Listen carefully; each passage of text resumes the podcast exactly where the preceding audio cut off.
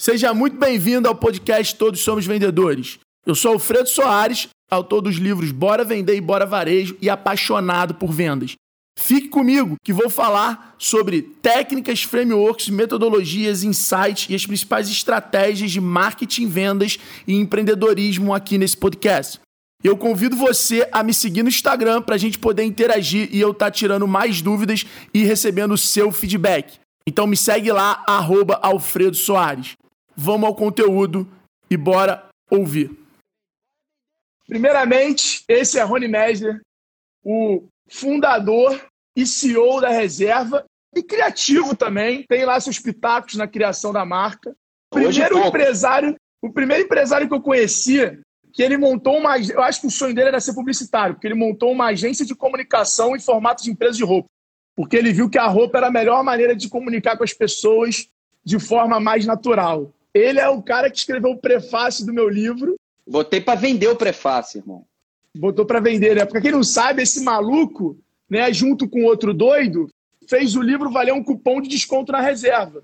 Então, para quem leu o prefácio, sabe que ganha lá é 15 ou 10% de cupom para comprar na reserva. O livro tem cashback, 20, ó, gente. 20%, porque vim, vim, falar de venda aqui hoje, irmão. Pô, aqui, ó, é entrou é no site da reserva, usereserva.com, Rony RSV, tem 20% de desconto e frete grátis, galera. Aproveita. Sou um dos vendedores da marca. Ah, esse cara é um gênio, né? Rony, queria que você começasse se apresentando contando um pouquinho para a galera que, pô, quiçá não te conhece, mas falando um pouquinho, e aí eu já entro te perguntando o que, que é a reserva na crise, o que, que vai ser a reserva fora da crise, na retomada, e quem é o Rony antes e depois desse evento global que aconteceu. Bom, irmão, pô, pra, primeiro, honra estar tá aqui hoje contigo. Cara, pô, irmão, sou teu fã pra cacete, tamo junto na jornada empreendedora na construção desse ecossistema que só cresce no, no nosso país. Empreender no Brasil é um lance complicado, né? Esse país parece jogar contra em todos os sentidos, burocracia, acesso a crédito, é, questões institucionais históricas que vivemos aí no nosso país nos últimos anos.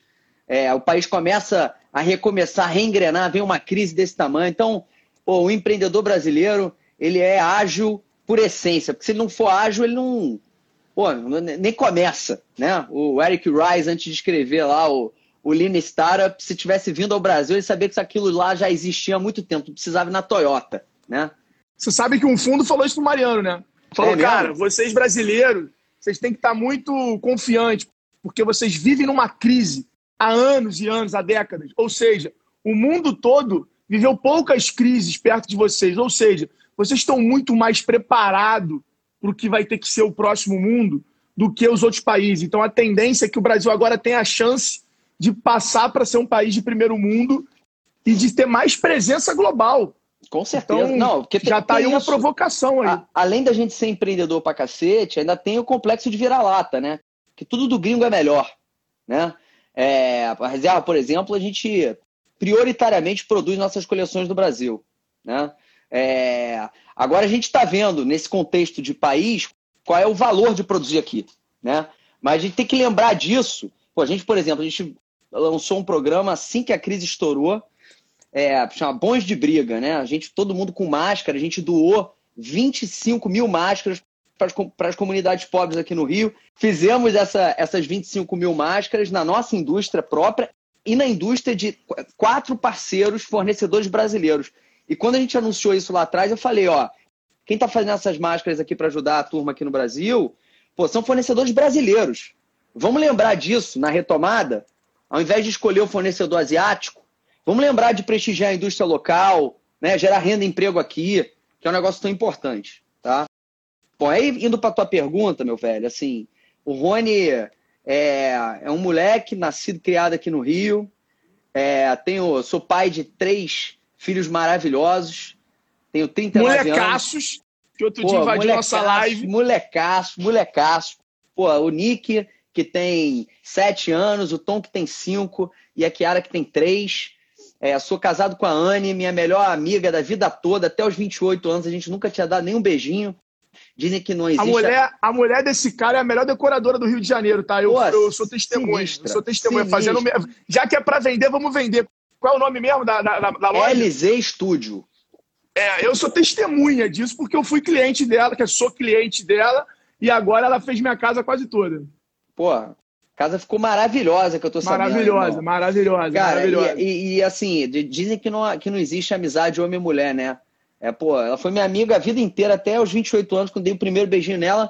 Então, é verdade, não existe mesmo, porque a gente casou, né, irmão? Então, cara.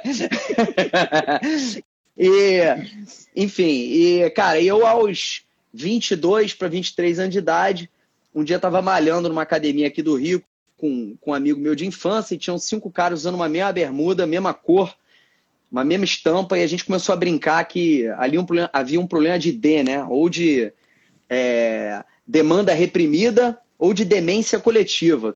Tava todo mundo usando a mesma roupa, nem se ligava. E aí fizemos uma primeira bermuda, depois daquela primeira bermuda fizemos mais uma coleçãozinha de camisetas. E aí eu acho que a gente foi se apaixonando por essa história de usar roupa como mídia, como você falou super bem, Alfredão, como mídia para a gente se comunicar e, e para a gente é, trocar e dialogar com os nossos consumidores através de vitrines, campanhas, desfiles, internet. É, cara, enfim, a porra toda que a gente fez ao longo da, da, da nossa história. É, dito isso, assim, para onde eu acho que vai o mundo, velho? Assim, é, acho que tem dois, é, duas visões, né? Primeiro tem a visão pessoa física, depois tem a visão pessoa jurídica. É, e aí eu vou, vou passar um pouco da minha visão mais ampla e, e global para depois cair na reserva como uma consequência né, dessa visão. Deixa por, deixa por último que eu vou te trazer para a reserva agora. Manda bala. Primeira ação, do, primeira ação do Rony como líder. O pau quebrou, né? Eu lembro que o Thales falou, galera, reunião segunda, vamos ter que se reunir, a coisa está estranha, pode ir para caminhos diferentes. Lembro como se fosse hoje, saí do Rio, vim, eu estava no Rio, vim para São Paulo, a gente fez a reunião segunda-feira de gestão, colocamos três cenários, já tomamos a dar decisões, Vetex também, Mariana e Geraldo, reunindo os líderes para tomar decisão, mas como a gente é mais digital é na, na Vetex e, e a gente está do outro lado do rio, que eu chamo, né? ou seja, a gente é a solução para o problema que está acontecendo, então é um, é um, outro problema, é o um problema de demanda exagerada sem você estar tá preparado. Sim. Que também é, uma, também é um desafio, também claro. é um problema. Qual foi a primeira decisão do Rony como gestor quando começou a fumaça que isso acontecia? Pré-quarentena. Gente, irmão. Gente, bota a turma em casa em, porra, com saúde e segurança. A gente não sabe do que se trata esse negócio. É um lance agressivo, ainda a gente vivia aquela dúvida, é gripinha, gripezinha, né? O, o eu, eu, tenho dito assim, isso pra galera. E assim que deu a merda, é, a gente falou, cara, temos muitas lojas, são 113 lojas, então, cara, fecha todas as lojas, bota todo mundo em casa é, fecha o escritório, vamos deixar só a unidade de centro de distribuição aberta, é, porque é, da, é de lá, lá passa a ser a nossa única loja, né? A loja da internet, a loja do digital. Então, desde o centro de distribuição aberta, aplica o OMS, é 15 potência lá, criamos turno, espaço de 2 metros, é, pô, álcool gel para tudo quanto é lado, temperatura tomada na entrada, isso assim em dois, três dias. E concomitantemente, a gente criou duas forças de tarefa. Duas forças de tarefa. E aí já entra Aí até um pouco do, do, acho que de um bom exemplo, que eu acho que como as pessoas devem se preocupar com seus negócios nesse momento, né? Uma empresa, ela numa, numa situação normal de vida, né, o que não é o que a gente vive hoje, ela vive por duas coisas fundamentalmente. É, primeiro, gente, né? Três coisas, na verdade. Primeiro, gente, né? Segundo, caixa. Terceiro, venda, né? Então, cara, preocupação é gente, caixa e venda, né?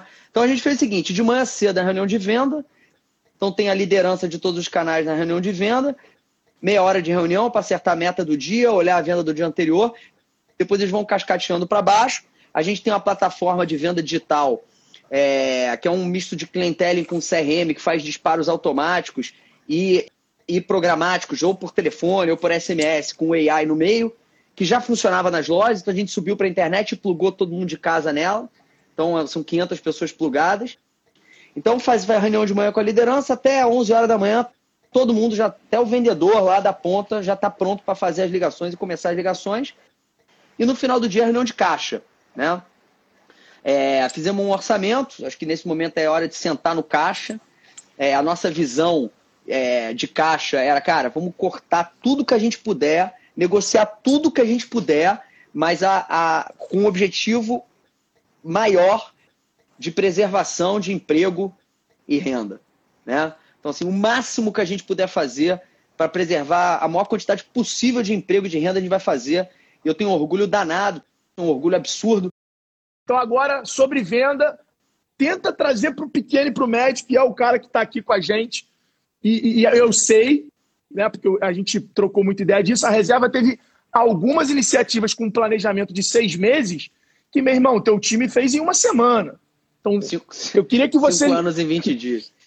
Eu queria que você ligasse esses dois pontos, sempre pensando nesse pequeno e médio que está ouvindo a gente e que, para o seu mercado prosperar, precisa da cadeia toda viva durante esse momento.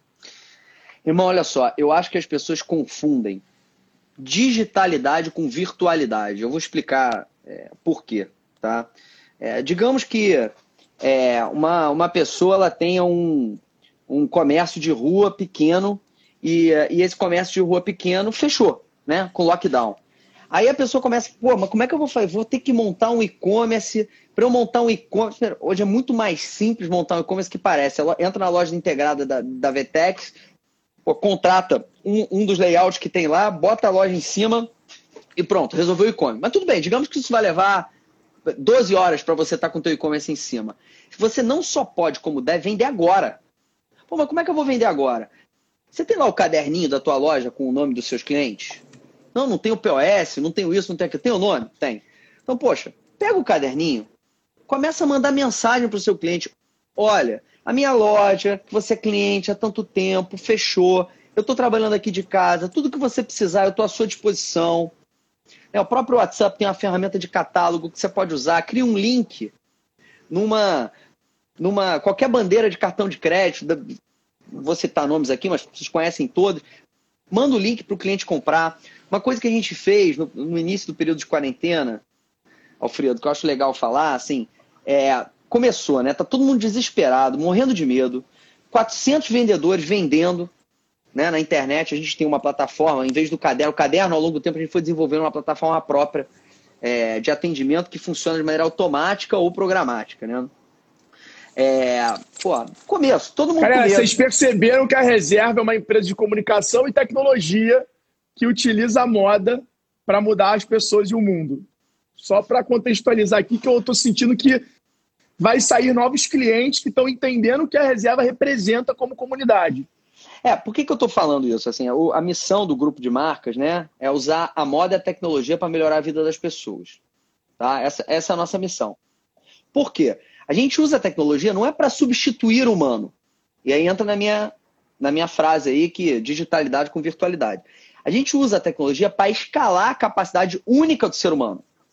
A gente, a gente hoje nas lojas não vende produto só. Nosso produto tem qualidade, é bacana, um investimento enorme nisso.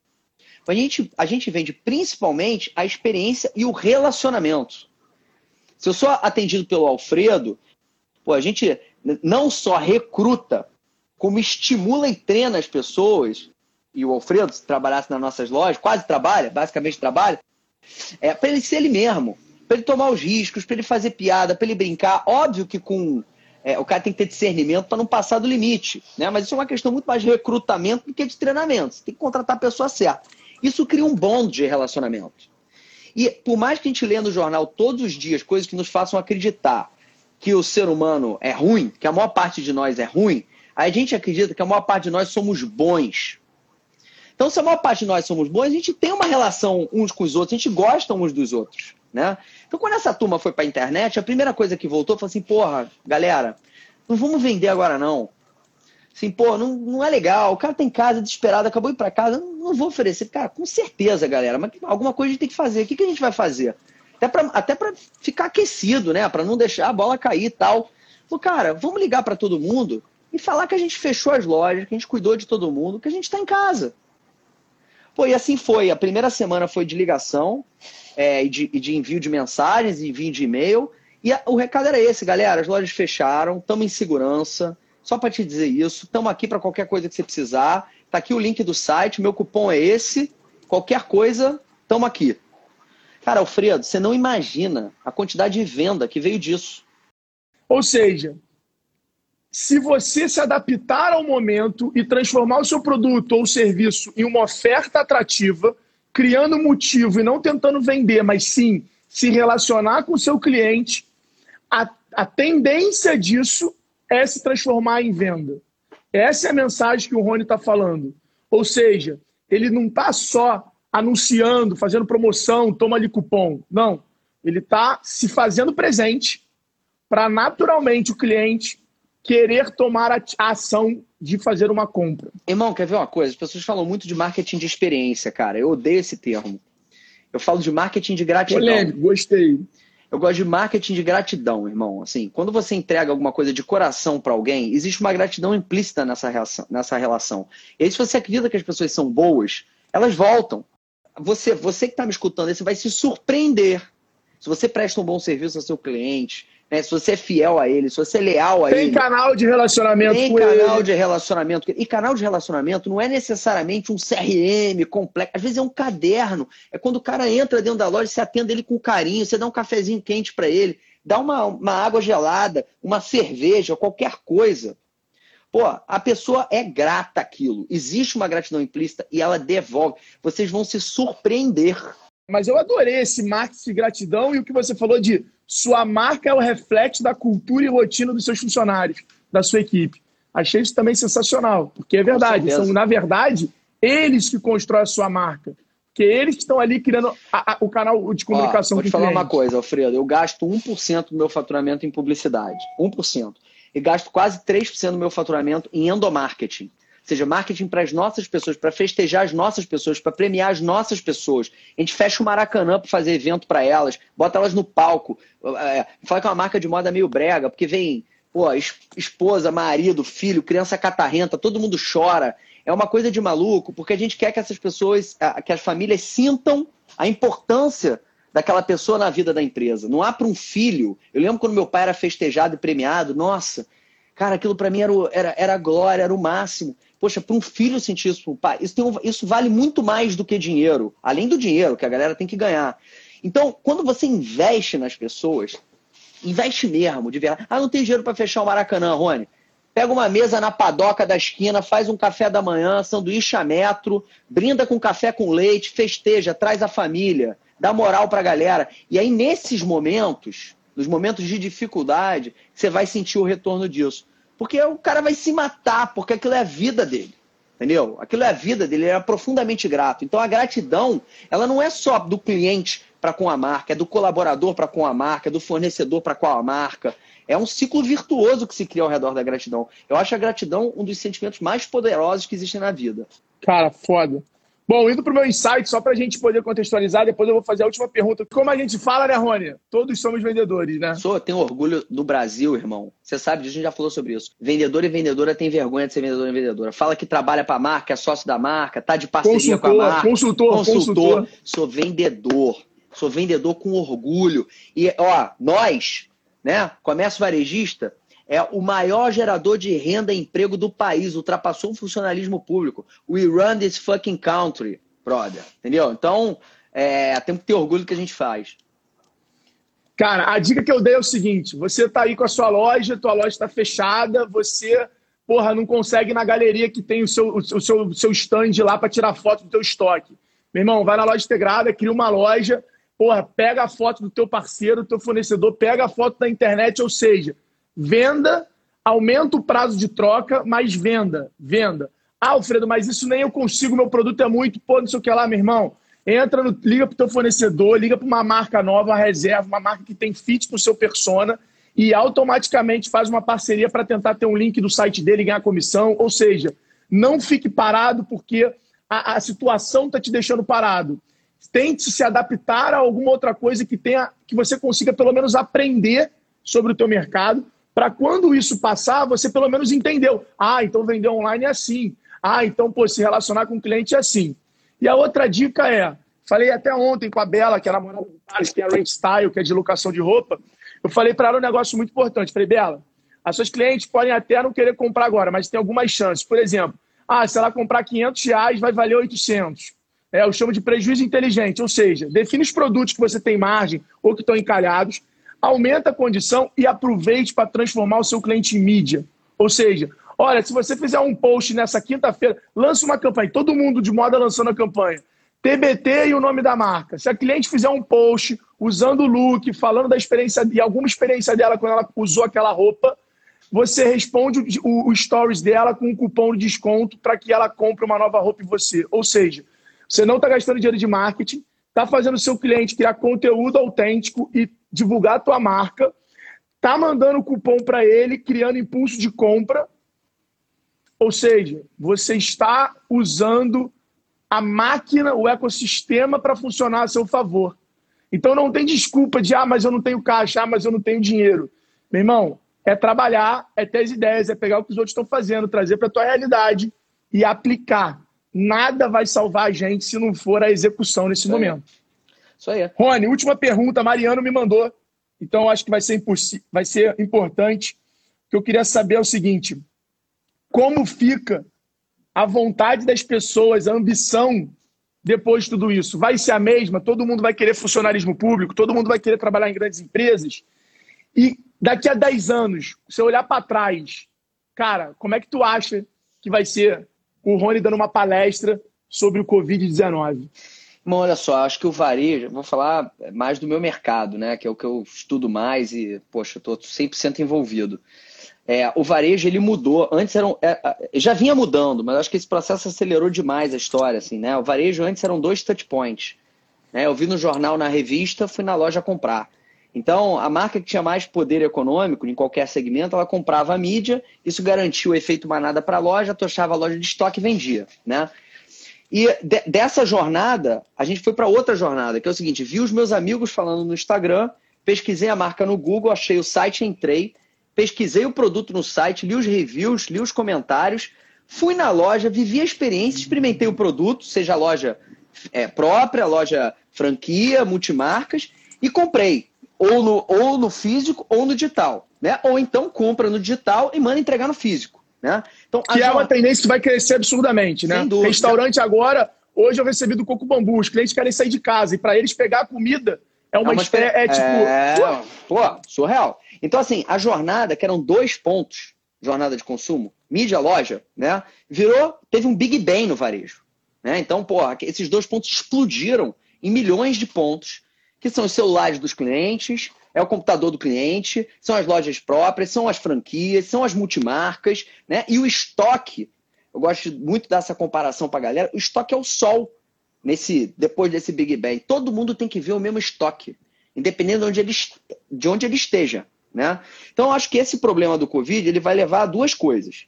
Primeiro, essa jornada vai se acelerar ou seja, a questão da multicanalidade e da digitalidade no meio para dar visão de estoque para todo mundo vai acelerar. E aí o que a gente tem feito aí nesse sentido é um monte de coisa. Então, por exemplo, lançamos uma parceria com a loja integrada, podemos gratuitamente, sem nenhum custo mensal fixo, para todos os nossos lojistas multimarca. São 1.500 lojistas multimarca, mais 3.500. São quase 5 mil no giro lojista multimarca.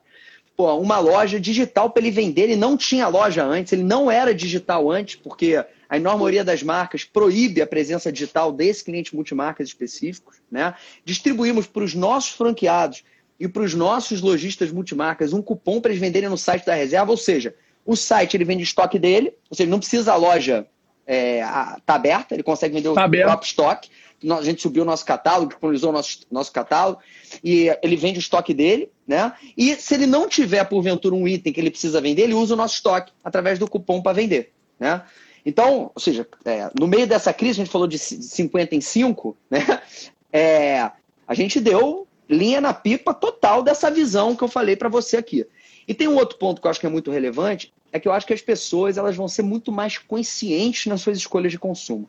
Conscientes socioambientalmente, por essa questão da humanização que esse problema levou. Então, a reserva é um, eu não sei se todos sabem aqui, é uma B Corporation, né? uma empresa B, é a, a o selo B é um, é um assessment, é uma auditoria, uma espécie de auditoria mundial em todos os seus processos que garantem que você segue os processos mais elevados de entrega socioambiental. Né? No Brasil, só a reserva e a Natura são empresas B. Né? É, a gente, dentre projetos, tem um que se destaca, que é um projeto de combate à fome no Brasil, que eu acho que cabe aqui uma ressalva importante. A cada peça de roupa que a gente vende, a gente complementa cinco refeições para quem tem fome no país. São 53 milhões de brasileiros, um em quatro brasileiros, que não sabem se vão comer hoje. O que com essa crise se agrava num nível estratosférico, por todos os motivos que a gente falou aqui nessa live. Né? Então, eu acho que a cada vez mais o consumidor nesse novo mundo, além da questão da digitalidade, que não é só dele, mas também do ecossistema, porque se eu tiver com o estoque integrado num único lugar, dar visão digital para todos os canais, não adianta nada eu entender a jornada digital dele, porque vai faltar, vai quebrar, né? Um cliente vai, tentar, vai querer receber num lugar, não vai conseguir receber. Né? Então, acho que é nas duas pontas. Também vai haver nesse novo mundo é, uma questão de consciência do consumidor pelas suas escolhas. Para onde eu vou, que além de atender a minha necessidade funcional de consumo, eu também estou concomitantemente construindo e trabalhando para construir um mundo melhor. Né? Então, eu, acho que é para aí que o mundo vai. E daqui a 10 anos, é, se Deus quiser, eu vou poder estar tá contando a história de que a gente tomou as decisões certas nesse momento de mundo. Porque, Alfredo, é, fatos novos que mudaram a história dos negócios e levaram milhões de negócios a quebrarem, é, na história da humanidade, aconteceu diversas vezes. Né?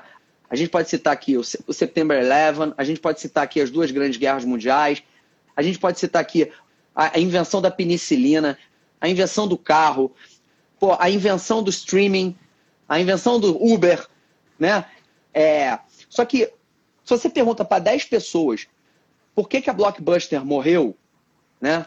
É, 10 vão te responder por causa do Netflix. Isso é uma resposta para todo mundo que está nos ouvindo aqui é uma resposta rasa e vitimista. A Blockbuster morreu porque ela se negou a entender que o mundo tinha mudado. O mundo, galera, mudou. Vai rolar o mundo, o mundo pré-corona e o mundo pós-corona. A gente está falando aqui do mundo pós-corona que diz respeito a varejo. Cada um tem a sua especificidade. E a gente tem que prestar atenção e ler muito, estudar muito, tanto de livro aqui. Buscar muito conhecimento tanto de paper que existe para você pesquisar. O próprio Mariano fez a pergunta, me indicou um paper maravilhoso que faz uma comparação da, da gripe espanhola e com os efeitos econômicos, com o que vai acontecer agora com essa, com essa virose e com os efeitos econômicos que vão ter, para que você consiga contextualizar o que pode ser uma visão dentro do seu mercado e tomar as medidas que vão te levar para um lugar em que você acredita. Então, quer dizer, tem o dia de hoje, que é o caixa, segura, mas aí o modo reinvenção você tem que olhar um pouquinho para frente para conseguir fazer os investimentos e as apostas certas, mesmo que restritas nesse momento. Então espero que daqui a 10 anos eu olhe para trás e veja que eu acertei no, nas nossas apostas. Ou seja, daqui a 10 anos a gente vai ter uma palestra do Rony, pessoal, falando que ele é especialista em Covid-19 no varejo. Rony, cara, mas eu queria antes fazer algumas, algumas considerações. Primeiro, muito obrigado por ter deixado eu participar de algumas é, decisões que vocês estavam tomando, sempre compartilhando elas comigo, a gente podendo trocar. É, segundo, por a gente ter, ter abraçado essa causa de ajudar mais de 5 mil multimarcas. Eu acho que nesse momento é muito importante. E, cara, eu fiquei muito feliz com essa semana do Bora Varejo. Eu acho que a gente conseguiu criar um conteúdo aqui muito autêntico. Eu acho que não teve é, roteiro, sabe? Eu acho que isso me deixou animado para fazer mais pelo varejo. Eu quero levar isso para cada cidade, para cada palestra. Eu já estou preparando uma palestra que é Bora Varejo. E conto com você para a gente botar muito, muita, muita um coisa da reserva, show. muito exemplo. Vamos fazer um trunk show. Vamos empreendedor tudo de varejo. Pô, dá bom Pô, exemplo. Irado, hein? Se o conselho é bom, exemplo arrasta, irmão. Queria agradecer. Um beijo gigante. Beijão, irmão. Tá Prazer tá enorme. Tamo Beijão para todos os brothers. Beijão. Bora vender. Um abraço. Bom, galera, chegamos ao final de mais um episódio do Todos Somos Vendedores. Espero que vocês tenham gostado. Não esquece de deixar o comentário de vocês aqui e compartilhar esse conteúdo com mais pessoas. E para assistir mais conteúdo é só acessar lá o G4 Lives. Então tamo junto e bora vender. Até a próxima.